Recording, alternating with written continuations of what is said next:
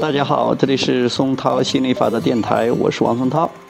今天继续给大家讲吸引力法则，成就你的美好人生。允许的艺术能影响我的健康吗？吉尔问道：“亚伯拉罕，我想谈谈日常的生活经历，如果可以。”能不能说说你们是如何看待允许的艺术在这些具体情况下的运用？首先，就拿身体健康来说，我记得从小时候起，我多年患有一种极其严重的疾病。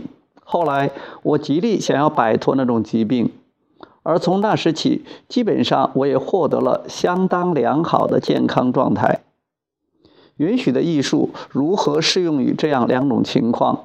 从生病极其严重到完全健康？亚伯拉罕回答：“当你为想要的事物做出决定时，你已经完成了有意创造过程的一半。你已经提出了饱含情绪的想法，而这正是想要的事物所指。”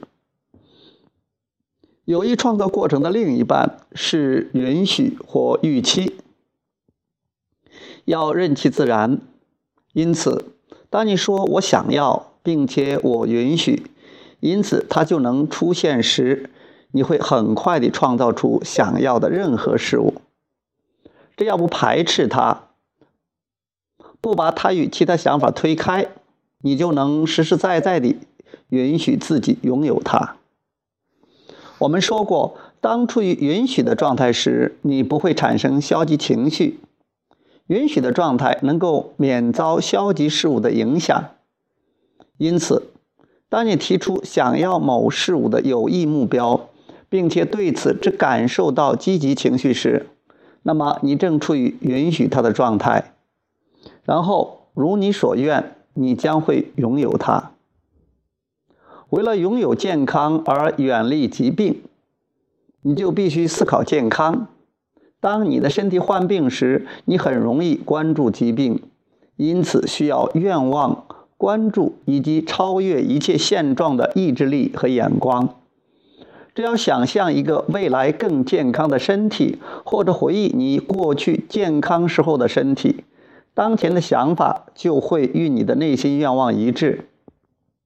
然后你就会允许健康状况的提升，关键就是寻找感觉更良好的想法。好，今天就聊到这里，好，我们下次再见，拜拜。